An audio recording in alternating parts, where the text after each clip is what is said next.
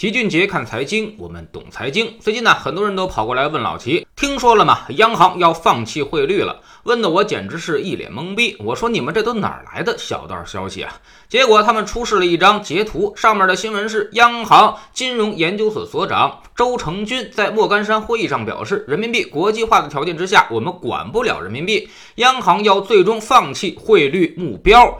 人民币汇率是全球所有市场对于人民币的偏好预期交易所决定的。人民币将中长期对美元升值，这既是中国长期经济增长的结果，也是美联储不断的搞量化宽松的结果。不知道大家是否听明白了？老七很有必要给大家翻译一下，免得大家产生一些误解。首先，人家不是放弃汇率，而是放弃汇率目标，也就是说，我不主动干预汇率了。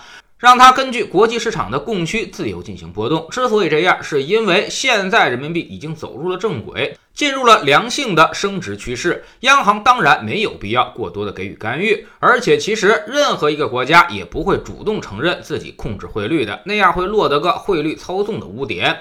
所以绝不是像某些中介所说的要保房价、放弃汇率了，完全是两码事儿，根本就不挨边儿。而且这是在故意歪曲事实。其次呢，人民币汇率产生升值，这是肯定的。我们是制造国、出口国、顺差国，美国是消费国、逆差国。也就是说，我们把东西卖过去赚美元回来，所以人民币当然会升值。生活中的例子肯定大家也是知道的。那么就是卖东西的会越来越，只知道买东西的则会越来越穷。如果你还不懂汇率的形成机制，可以去看看知识星球老七的读书圈里，我们很早就给大家讲过的一本很有意思的书，叫做《小岛》。经济学用一个岛上发生的故事告诉你全世界经济和金融的运转逻辑。第三呢，就是美元贬值是长期的，就像央行所说的，他们搞量化宽松，更是企图通过美元这个世界货币转嫁自身的危机。而且美国的外债越来越多，这些都注定了美元必然是长期贬值的。简单来说，就是东西越多，它就越不值钱，直到动摇美元的世界货币地位为止。当然，这也是美国人的底线，他们也在寻找一个度的把握，既要把鹅毛给薅下来，还不能让这只鹅叫唤。所以现在大家都在博弈这个临界点之前，美国人肯定是得利的；过了这个临界点，他们将陷入到灭顶之灾当中。那么大家更关心的是，央行放弃汇率目标，包括人民币长期升值的环境之下，到底对我们的经济、股市和楼市产生哪些影响呢？这些问题也是在知识星球齐俊杰的粉丝群里面大家提问最多的。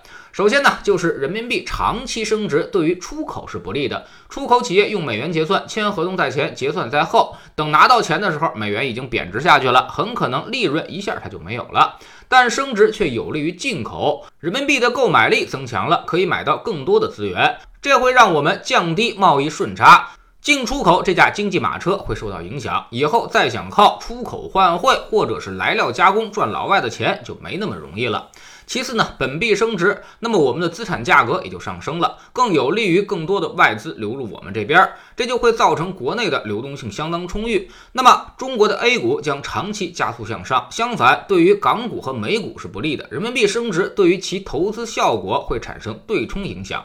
有人说港币会不会跟美元脱钩？这个肯定是不会的。如果港币脱钩，那它就没有必要再存在下去了，都使用人民币结算，不是一样的吗？第三呢，就是对于楼市来说，人民币升值的影响更加复杂一些。利好的一面呢，是跟股市一样的，更多的热钱流入，更多的社会流动性会推升人民币计价的资产价格，会让房价上升。但是还有利空的一面，一旦人民币汇率升值，外汇大量流入，那么国内的外汇管制就没那么紧张了，那么楼市将发生明显的换手，有些人可能会借着这个机会卖掉自己的房产套现，带着财富离开。二零一六年是房产大涨的一年，那一年也是我们的外汇储备损失最多的一年，说明很多人把财富转移到了国外。这对于楼市来说是比较危险的一个事儿。炒过股的人都应该知道，高位大量换手意味着什么。楼市也是一样，所以未来政策上肯定会杜绝这种事情发生。人民币越是升值，调控就应该越严格。大家得理解央行，它的资产负债表呢跟普通人是反着的。